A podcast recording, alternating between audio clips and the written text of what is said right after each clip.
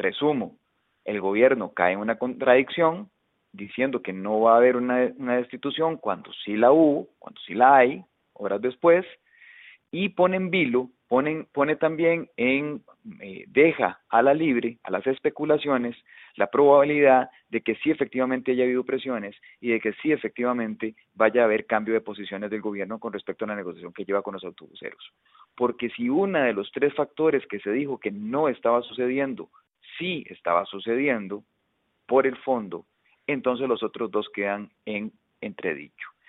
Eh, me parece que como contradicción es importante señalar también que la falla corresponde también a una falla de comunicación política, ¿verdad? Uno no destituye a una persona y después da las razones por las cuales lo hace.